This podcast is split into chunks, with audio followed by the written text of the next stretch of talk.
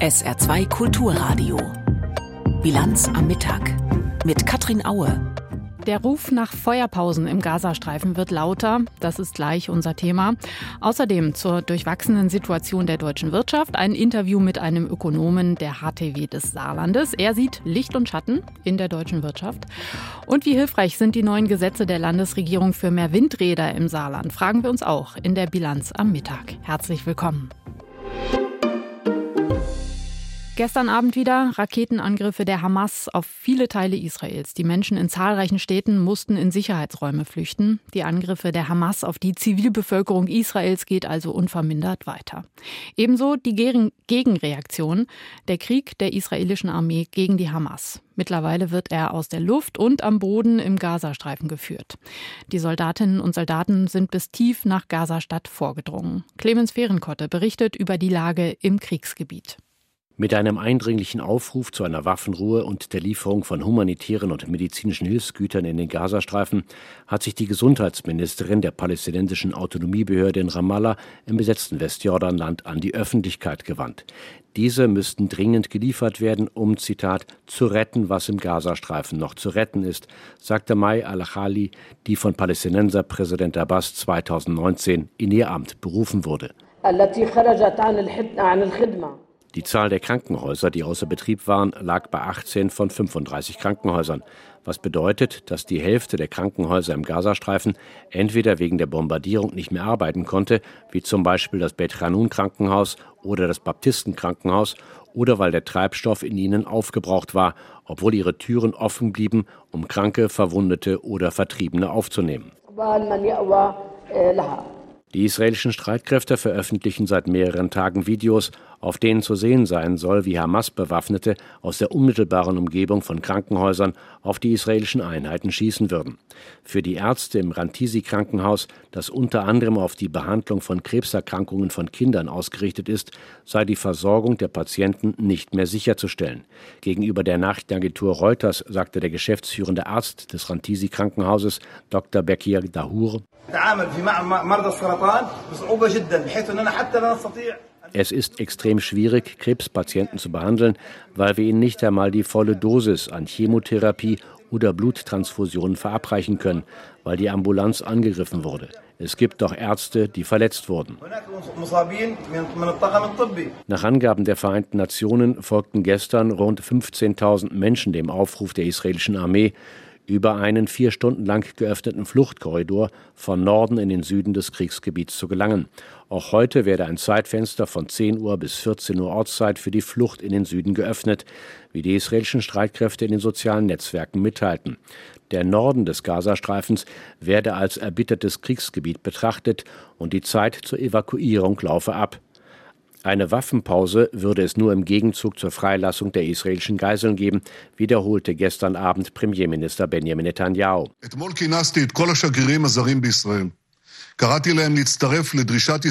Gestern habe ich alle ausländischen Botschafter in Israel zusammengerufen.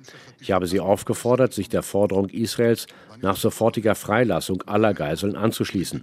Ich habe ihnen gesagt, dass ihre Entführung ein Kriegsverbrechen ist. Ich wiederhole es gegenüber unseren Feinden und Freunden gleichermaßen. Ohne eine Rückgabe unserer Geiseln wird es keinen Waffenstillstand geben. Ein Kabinettsmitglied der Regierung Netanyahu, Trupper, sagt dem Armeeradio, jeder Waffenstillstand und jede Unterbrechung müsse mit der Rückgabe der Geiseln einhergehen. Damit sei die US-Regierung vertraut.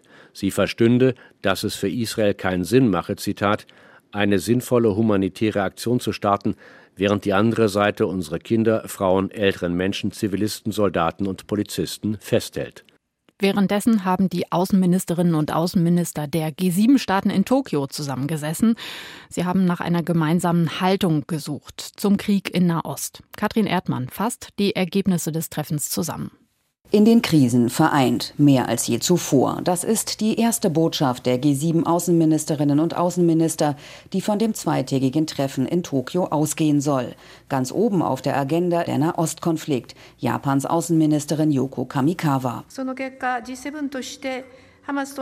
Als G7 verurteilen wir aufs Schärfste die Angriffe der Hamas und sind uns einig, dass in Anbetracht der humanitären Lage in Gaza schnelles Handeln notwendig ist. Besonders wichtig sind humanitäre Hilfen, humanitäre Pausen und humanitäre Korridore. Kurz nach der japanischen Außenministerin äußerte sich auch ihr US-Kollege Anthony Blinken. Wir sind uns einig gewesen, dass humanitäre Pausen dabei helfen können, unsere Hauptziele zu erreichen, palästinensische Zivilisten zu schützen, eine kontinuierliche humanitäre Hilfe zu gewährleisten, unsere Staatsangehörigen und andere Ausländer aus dem Gebiet herauszuholen und die Freilassung der Geiseln zu erleichtern. Hostages. Deutlich warnen die G7 vor einem Flächenbrand in der Region, fordern den Iran auf, sich für eine Deeskalation einzusetzen und nicht zum Gegenteil beizutragen. Eine nachhaltige Lösung, so die japanische Außenministerin, sei der einzige Weg für einen langanhaltenden Frieden und damit eine Zwei-Staaten-Lösung. In ihrem Abschlussdokument appellieren die Außenministerinnen und Außenminister Japans, der USA, Deutschlands, Großbritanniens, Frankreichs, Kanadas und Italiens Italiens auch an andere Länder, sich finanziell an der Hilfe für die Palästinenser zu beteiligen. Geschlossenheit demonstrierte die Gruppe abermals in der Ukraine-Frage. Und hier werde die Unterstützung auch niemals nachlassen, heißt es. Das habe man auch dem ukrainischen Außenminister Kuleba so mitgeteilt, der zu einer Sitzung nach Tokio zugeschaltet wurde. Noch einmal Anthony Blinken. Ukraine can count on us. Die Ukraine könne auf die G7 zählen und man werde auch im nächsten Jahr für ein solides Fundament sorgen, damit die Ukraine nicht nur kurzfristig Territorium zurückerobern könne, sondern auch langfristig militärisch gut aufgestellt sei, so Blinken sinngemäß. Der russische Präsident Putin soll sich keinesfalls ermutigt fühlen bzw. den Eindruck bekommen, die Unterstützung lasse nach, so der gemeinsame Tenor. Ein Thema, das Japan sich für seine G7-Präsidentschaft auf die Fahnen geschrieben hatte, ist der Indopazifik und dort die Einflussnahme Chinas im ost- und südchinesischen Meer.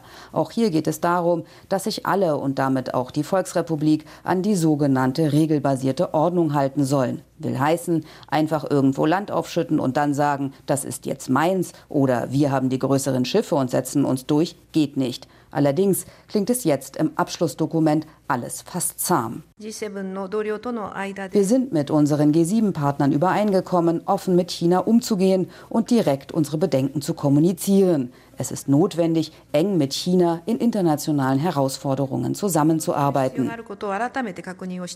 sagte die japanische Außenministerin Kamikawa. Immerhin wird auch noch erwähnt, dass sich an der Haltung zu Taiwan, das China als Teil des eigenen Staatsgebietes betrachtet, nichts verändert hat. Heute ist ein Pflichttermin für Leute, die sich für Wohl und Wehe der deutschen Wirtschaft interessieren. Die sogenannten Wirtschaftsweisen stellen ihr Jahresgutachten vor. Das kann neue Orientierung geben, denn die wirtschaftliche Lage ist ja recht komplex zurzeit. Letzte Woche zum Beispiel kam die Meldung, dass Deutschland zurzeit weltweit drittstärkste Volkswirtschaft ist. Das mal einerseits, der Arbeitsmarkt wird auch oft als erstaunlich robust beschrieben, aber andererseits rechnet die Bundesregierung für dieses Jahr mit einer Rezession. Viele Unternehmen ächzen unter hohen Energiepreisen und Zinsen. Über die für viele vielleicht verwirrende Lage habe ich vor der Sendung mit Christian Konrad gesprochen, Wirtschaftswissenschaftler an der Hochschule für Technik und Wirtschaft des Saarlandes. Herr Konrad, wie geht es der deutschen Wirtschaft zurzeit? Ja, das ist so, wie Sie es gesagt haben, durchwachsen. Es könnte natürlich schlimmer sein. Wir haben ja auch Zeiten gehabt mit Corona und Finanzkrise. Jetzt muss man sagen, wir haben einen ziemlichen Energiepreisschock zu verkraften gehabt, einschließlich der Sanktionen gegenüber Russland. Dafür geht es uns noch relativ gut, würde ich sagen. Wir haben also jetzt im dritten Quartal ein Negativwachstum, aber nur ganz minimal gegenüber dem Vorquartal von minus 0,1 Prozent. Und insgesamt geht man 2023 von einem Negativwachstum von minus 0,5 Prozent aus. Also ist es jetzt kein Grund zur Freude, aber es geht gerade noch, um das mal so zu formulieren. Und es geht dann auch wieder bergauf? Also jetzt aktuell die letzten Umfragen, die man durchgeführt hat, IFO Konjunkturindex zum Beispiel oder auch der Einkaufsmanager Index, die sind wieder etwas positiver. Und die Frage ist aber, wie weit geht es aufwärts?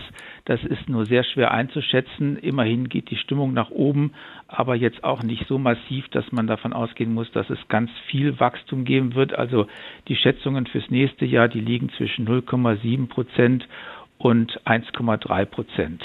Wachstum. Zurzeit sind ja viele Maßnahmen in der Debatte. Welche Maßnahmen helfen der Wirtschaft in der aktuellen Situation? Welche lösen vielleicht eher ein Strohfeuer aus? Es sind ja verschiedene Maßnahmen im Gespräch, etwa ein ermäßigter Strompreis für Industrieunternehmen. Was würden Sie jetzt raten?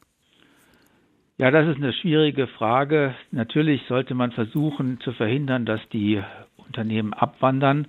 Also Energiepreis, das Thema muss man natürlich langfristig lösen. Wir können nicht die Energiekosten so dermaßen gegenüber dem Ausland oben haben, dass wir nicht mehr wettbewerbsfähig sind. Das ist eine schwierige politische Entscheidung. Da muss man schauen, auch wie die Nachbarn aufgestellt sind. Die Frage Atomenergie möchte ich jetzt nicht diskutieren, aber man muss halt schauen, was kann man sich leisten. Natürlich ist es, wenn man politisch sich entscheidet, das nicht zu machen, Atomenergie, muss man sich fragen, wer bezahlt das? Wenn Sie jetzt umgekehrt sagen, wir subventionieren die Energie, dann muss das irgendwo herkommen. Das heißt also, wir müssten dann die privaten Haushalte stärker besteuern, weil die Unternehmenssteuer sind auch schon relativ hoch. Also wenn Sie sich so Standortdiskussionen anhören, wird immer angeführt, neben den hohen Energiekosten haben wir eine relativ hohe steuerliche Belastung geringe Arbeitsstunden pro Mitarbeiter, dass das Ausland arbeitet auch mehr.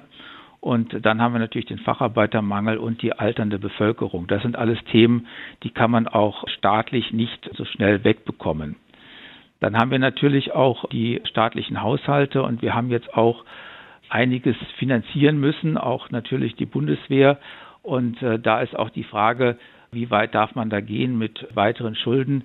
Zinsen steigen ja gerade. Also da muss man auch sehr vorsichtig sein und muss sich jetzt gerade sehr gut überlegen, was ist wirklich sinnvoll, welche Ausgaben braucht man unbedingt und kann man nicht unter Umständen auch auf Dinge verzichten. Ich denke auch, dass die Politik da mit gutem Beispiel vorangehen kann und selber in den Ministerien auch etwas einsparen könnte.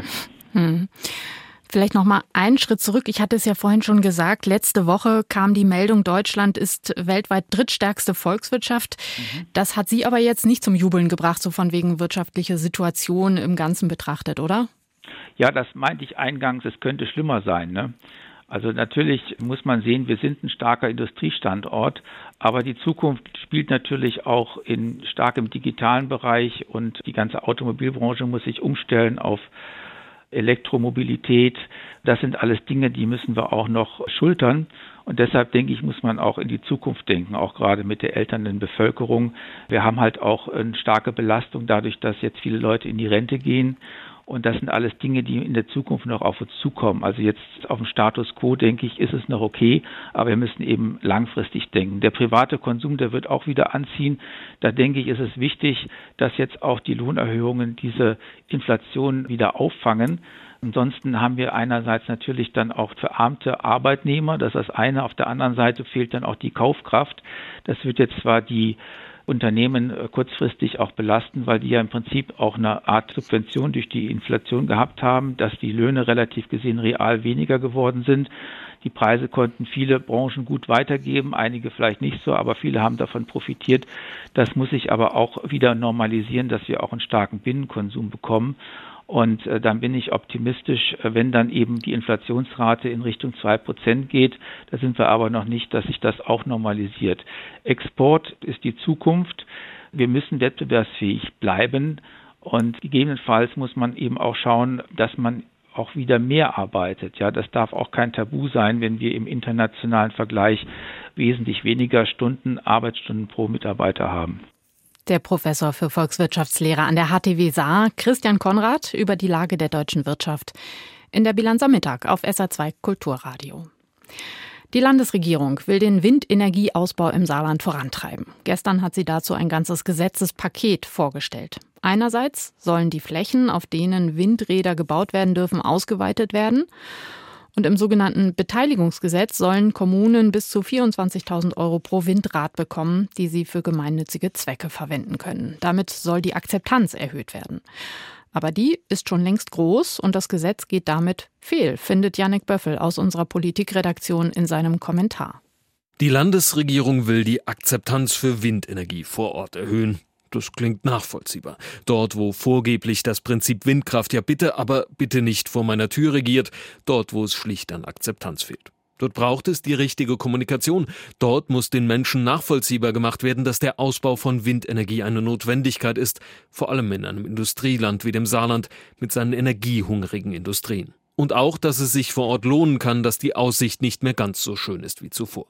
Die Lösung der Landesregierung ein Beteiligungsgesetz. Bis zu 24.000 Euro pro Windrad soll es für eine Kommune geben. Für gemeinnützige Zwecke kann es verwendet werden, wie es heißt. Das klingt beim ersten Hören gut, doch 24.000 Euro pro Windrad und ehrlicherweise pro großem Windrad, glaubt denn wirklich jemand, das würde eine Fundamentalopposition gegen Windenergie aufheben? Denkt denn irgendjemand, eine neue Bank im verödeten Ortskern, ein frisch gestrichenes Dorfgemeinschaftshaus würden dafür sorgen, dass die Anwohner die Windräder mit wehenden Fahnen begrüßen? Dass die Landesregierung dann sogar davon spricht, das Geld könnte wortwörtlich zur Gestaltung gleichwertiger Lebensverhältnisse verwendet werden, muss doch endgültig dafür sorgen, dass sich so mancher schlicht verarscht vorkommt. 24.000 Euro pro Windrad sollen für gleichwertige Lebensverhältnisse sorgen, angesichts von drei Milliarden Euro kommunalen Schulden, angesichts von einer Investitionskraft, die längst meilenweit abgehängt ist vom Rest der Republik, so zu tun, als würde die Windenergie nun ihre segensreiche Wirkung für die kommunalen Finanzen tun, würde gar für gleichwertige Lebensverhältnisse sorgen, ist im besten Falle naiv, im schlechtesten lächerlich. Und es gibt ein noch größeres Problem. Dieses Gesetz und seine Grundannahme der fehlenden Akzeptanz verwässern die längst bestehende Akzeptanz in der Bevölkerung und sorgen damit vielleicht sogar dafür, dass sich die kleine, aber sehr laute Minderheit in ihrer Fundamentalopposition gegen Windkraft noch bestätigt fühlt. Denn drei Viertel der Befragten im jüngsten Saarland-Trend sind längst für den weiteren Ausbau von Windenergie im Land. Drei Viertel. Was natürlich nicht heißt, dass jeder freudig nach noch mehr Windrädern im Heimatort ruft. Aber die Fundamentalopposition, sie ist wie gesagt nur noch eine kleine, aber laute Minderheit. Nun so zu tun, als brauche es Guzia, als wäre der Widerstand immer noch so groß wie vor Jahren, ist falsch. Der Großteil der Bevölkerung ist weiter, als die Landesregierung glaubt. Das sollte sie nicht mit Gesetzen aus falschen Grundannahmen und nicht zu haltenden Versprechen aufs Spiel setzen. Die Meinung vom SR-Politikredakteur Yannick Böffel. Gestern hat die Landesregierung ein Gesetzespaket für mehr Windräder im Saarland vorgestellt. Jetzt weitere Meldungen von Tanja Philipp Mura. Der Bundestag berät am Nachmittag über die Begrenzung der irregulären Migration nach Deutschland. Die Unionsfraktion hat dazu eine aktuelle Stunde beantragt und erhöht damit den Druck auf die Ampelregierung. CDU und CSU fordern, jetzt entschiedene Maßnahmen zu ergreifen, um die Einwanderungszahlen deutlich zu senken. Hintergrund sind die Beschlüsse, auf die sich Bund und Länder in der Nacht zu Dienstag geeinigt haben. Auf Antrag der CDU wird sich der Innenausschuss des Saarländischen Landtags bei seiner nächsten Sitzung mit dem Thema Antisemitismus befassen. Wie die CDU-Fraktion mitteilte, geht es konkret um antisemitische Parolen auf israelkritischen Demonstrationen. In der Ausschusssitzung kommende Woche sollen demnach unter anderem der Antisemitismusbeauftragte Ricksecker und Vertreter der Synagogengemeinde zur Lage im Saarland gehört werden. CDU-Fraktionsvize Wagner Scheid sagte, es gebe Anlass zur Sorge, dass auch hierzulande rote Linien überschritten worden seien. Sofortüberweisungen sollen im Euroraum künftig keine Mehrkosten mehr verursachen. Darauf haben sich die EU-Staaten und das Europaparlament in Brüssel geeinigt. Viele Banken verlangen bisher für Sofortüberweisungen Gebühren von ihren Kunden. Standardüberweisungen im europäischen Zahlungsraum sind in der Regel schon kostenlos. Nach Angaben der EU-Kommission machten Sofortüberweisungen zuletzt nur 11 Prozent in der EU aus. Klamotten aus Bangladesch sind überall. Das Land ist einer der größten Textilproduzenten weltweit, genauer gesagt Nummer zwei nach China. Vier Millionen Beschäftigte, vor allem Frauen, und rund 3500 Fabriken. Bei der Sicherheit in diesen Fabriken wurde in den vergangenen Jahren viel getan. Aber bei Arbeiterrechten und Bezahlung gibt es noch deutlichen Aufholbedarf. Die Regierung des südasiatischen Landes hat jetzt eine Erhöhung des Mindestlohns beschlossen von umgerechnet 68 auf 106 Euro im Monat. Doch das sei nicht genug, um davon leben zu können, sagen die Gewerkschaften. Deshalb gehen jetzt Bangladeschs Textilarbeiterinnen auf die Straße. Peter Hornung. Sie wollen 25.000 Taka, das stehe ihnen zu. Die Arbeiterinnen und Arbeiter, die in Bangladeschs Hauptstadt auf die Straße gehen. 25.000 Taka, das sind umgerechnet gut 210 Euro im Monat. Das brauche man zum Leben, um eine Familie hier zu ernähren.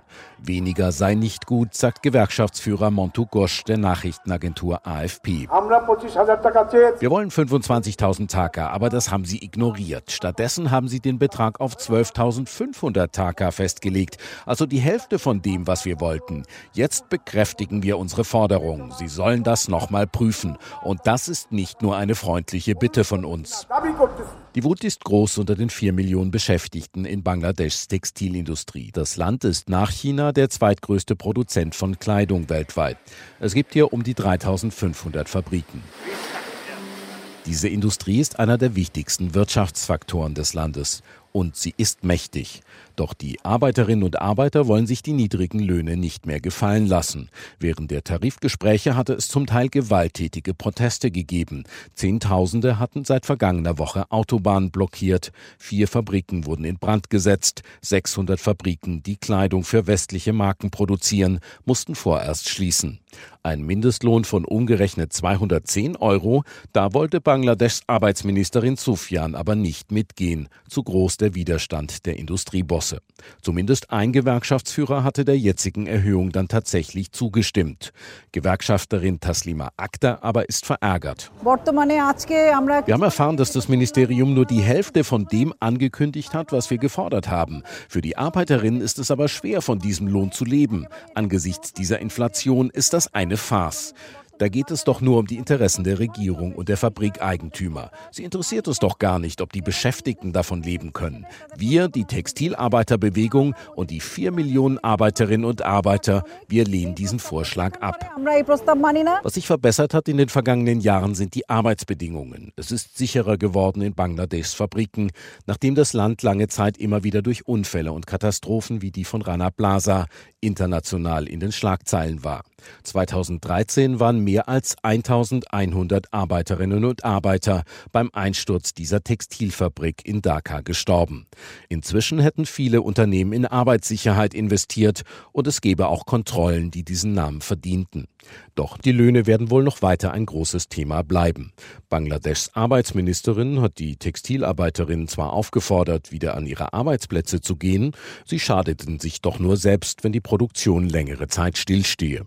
Doch wahrscheinlicher ist es, dass die Proteste weitergehen. Zu groß ist die Wut über das, was sie als Hungerlöhne bezeichnen. Noch gut drei Wochen, dann beginnt die diesjährige Weltklimakonferenz in Dubai. Das Treffen von Fachleuten und Politikerinnen aus aller Welt könnte dringlicher kaum sein, denn es müssen neue Vereinbarungen her. Das 1,5 Grad Ziel, auf das sich die Weltgemeinschaft mal geeinigt hat, ist in ernsthafter Gefahr. Allein die Durchschnittstemperaturen für den zurückliegenden Oktober waren so hoch wie nie seit Beginn der Wetteraufzeichnungen. Das hat der EU-Klimawandeldienst Copernicus heute veröffentlicht. Was auf dem Spiel steht, kann man zum Beispiel in der Schweiz live verfolgen. Dort schmelzen die Gletscher immer schneller, mit dramatischen Folgen zum Beispiel für die Trinkwasserversorgung. Katrin Hondel hat sich das angeschaut. Es plätschert am Rhone-Gletscher im Schweizer Kanton Wallis und es plätschert immer mehr. Denn immer mehr Gletschereis verschwindet. Der Glaziologe Andreas Bauder von der ETH Zürich beobachtet seit vielen Jahren genau, wie der Rhone-Gletscher immer kleiner wird. Vor rund 10 bis 15 Jahren reichte das Eis noch bis zur Felsschwelle dort vorne. Und seither hat sich sukzessive der Eisrand zurückgezogen und in der Vertiefung hat sich ein See gebildet. Und der See wird sich jetzt laufend vergrößern, wenn sich der Gletscher zurückzieht, was wir bei jedem Besuch wieder feststellen. Rund 250 Kilometer weiter östlich in Graubünden beobachtet Bauders Kollege Felix Keller das Schwinden der Gletscher. Die Gletscher hier in der Region, die haben sich massiv zurückgezogen. Wir haben beim Marteratsch-Gletscher mittlere Längenverluste zwischen 30 und 40 Metern pro Jahr einen Massenbilanzverlust von etwa 1000 mm pro Jahr verteilt auf die ganze Gletscheroberfläche und das bei eigentlich allen Gletschern. Ob in Graubünden oder im Wallis, auch 2023 war wieder ein Extremjahr für die Gletscher. Die Schweizer Akademie der Naturwissenschaften spricht von einer dramatischen Beschleunigung. Ein Zehntel des Schweizer Gletschervolumens ist in den vergangenen zwei Jahren weggeschmolzen. Matthias Huss ist Leiter des Gletschermessnetzes Glamos, das die roten Zahlen aller Schweizer Gletscher sammelt und auswertet. Der Gletscherrückgang in der Schweiz hat sich sehr stark beschleunigt in den letzten Jahren. Nur in den letzten zwei Jahren, 22 und 23, hatten wir gleich viel Eisverlust wie zwischen 1960 und 90. Am unteren Ende des Rhone-Gletschers wird seit einigen Jahren versucht, die Schmelze zu verlangsamen. Große Textilplanen hängen über dem Eis. Sie schützen die Touristenattraktion des Rhone-Gletschers, eine Eisgrotte, die seit dem 19. Jahrhundert jedes Jahr neu in den Gletscher geschlagen wird. Die mit den Jahren schmutzig und grau gewordenen Sonnenschutztücher haben etwas Gespenstisches. Denn auch wenn das Eis darunter noch ein paar Meter höher ist, ist klar, der Gletscher ist so nicht zu retten. Glaziologe Matthias Huss. Es gibt eine Möglichkeit, den Prozess der Gletscherschmelze zu verlangsamen, die Gletscher zu schützen, und das ist Klimaschutz. Wir wissen, wenn das Klima sich stabilisiert, dann können sich auch die Gletscher stabilisieren. Wir haben hier zwar eine Verzögerung, die Gletscher reagieren viel später erst als das Klima, aber trotzdem, wenn die CO2-Emissionen weltweit auf Null gehen in 30 oder 40 Jahren, dann könnten wir noch die größten Gletscher der Alpen retten. Zwar viel kleiner, als sie heute sind, aber dennoch hätten wir noch Eis, das wir bewundern könnten. Und wir hätten noch Eis, das uns über die Hitzewellen der kommenden Jahre hinweg helfen könnte. Denn die Schweizer Alpen sind das Wasserschloss Europas, sagt Matthias Huss. Hier speisen sich die großen Flüsse wie die Rhone und der Rhein. Jedenfalls, solange es die Gletscher noch gibt. Die Gletscher können dieses Wasser momentan noch liefern, dass sie noch hier sind und stark schmelzen wie wir es jetzt gesehen haben in den letzten zwei Jahren. Aber in Zukunft, wenn die Gletscher viel kleiner sind, dann fehlt eben dieser Wasserbeitrag genau dann, wenn wir ihn brauchen würden. Gletscherschmelze in den Alpen. Katrin Hondel hat berichtet. Zum Wetter im Saarland. Heute mal wolkig, mal kommt auch die Sonne raus und es soll trocken bleiben bei Höchsttemperaturen zwischen 8 Grad in Nonnweiler und 12 Grad in Völklingen. Morgen Vormittag viele Wolken und Regen. Am Nachmittag kann es mal kurz auflockern bei bis 11 Grad und auch am Freitag ist es bewölkt und oft nass. Vereinzelt gibt es dann auch Gewitter bei bis 10 Grad. Das war die Bilanz am Mittag. Mein Name ist Katrin Aue. Ich wünsche Ihnen einen sehr schönen Nachmittag. Machen Sie es gut. Tschüss. SR2 Kulturradio. Auslandspresseschau. Die Ergebnisse des Migrationsgipfels von Bund und Ländern sind ein Thema in den Kommentaren internationaler Medien. Die Times aus Großbritannien schreibt dazu Angesichts der Besorgnis in der Bevölkerung über das Ausmaß der Zuwanderung und der wachsenden Unterstützung für die rechtsextreme AfD haben Bundeskanzler Olaf Scholz und die Regierungschefs der Bundesländer vereinbart, die Machbarkeit der Bearbeitung von Asylanträgen in Drittstaaten zu prüfen. Bei dieser Idee geht es nicht nur darum, Asylbewerber zur Bearbeitung ihrer Anträge aus Deutschland herauszubringen, sondern auch darum, Migranten eine Alternative zu riskanten Versuchen zu geben, nach Europa zu gelangen. Scholz kann geltend machen, dass er den Konsens erreicht hat, den er anstrebte, um seinen Einsatz für die Bewältigung der Migration zu demonstrieren.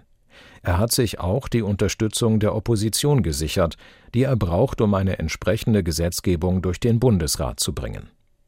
Die Neue Zürcher Zeitung aus der Schweiz kommentiert Ging es der Ampel lange nur um ein besseres Management des wachsenden Zustroms, steht jetzt tatsächlich dessen Verringerung im Zentrum. Die hohen Umfragewerte der AfD auf Bundesebene und die Wahlerfolge der Rechtspartei bei den Landtagswahlen in Bayern und Hessen haben den Verantwortlichen einen gehörigen Schrecken eingejagt. So richtig die von Bund und Ländern verabredeten Maßnahmen vor diesem Hintergrund sein mögen, sie reichen nicht aus. Bildhaft gesprochen, es genügt nicht, 2,90 Meter zu springen, wenn drei Meter mindestens nötig sind. Die Asylbewerberzahlen müssen spürbar und dauerhaft gesenkt werden, soll eine Überforderung vermieden und die Akzeptanz im Land für das Recht auf Asyl erhalten bleiben. Themenwechsel Gerade hat die deutsche Außenministerin Baerbock ihre Kollegen auf dem G7-Gipfel davor gewarnt, die Unterstützung für die Ukraine zurückzufahren. Auch die schwedische Zeitung Svenska Dagbladet meint, Russland hat sich trotz der ukrainischen Gegenoffensive an den Fronten festgebissen. Die Krim ist immer noch besetzt, ebenso wie der Donbass. Der Überfall auf die Ukraine und die nackte Brutalität des Putin-Regimes erweisen sich als Tragödie für die Ukraine und für Russland. Aber der Krieg birgt auch die Gefahr, dass die gesamte regelbasierte, institutionell verankerte Weltordnung zum Opfer wird. Deshalb ist es so wichtig, dass die Ukraine diesen Krieg überlebt und allein durch ihre Existenz die Schwäche von Russlands Präsident Putin demonstriert. Deshalb muss unsere Unterstützung stärker werden, wenn sich der Widerstand in Moskau verhärtet. Das waren Auszüge aus Kommentaren der internationalen Presse, zusammengestellt von Benjamin Kirsch.